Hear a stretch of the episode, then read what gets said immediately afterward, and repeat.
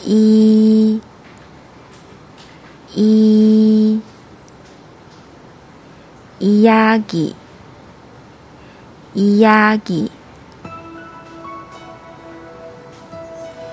이 냉랭한 악플의 세상이 그나마 살만하도록 삶의 체온을 유지시켜 주는 것은 잘난 명언도 유식한 촌철살인도 아닌 당신의 투박한 체온이 담긴 따뜻한 말 한마디다.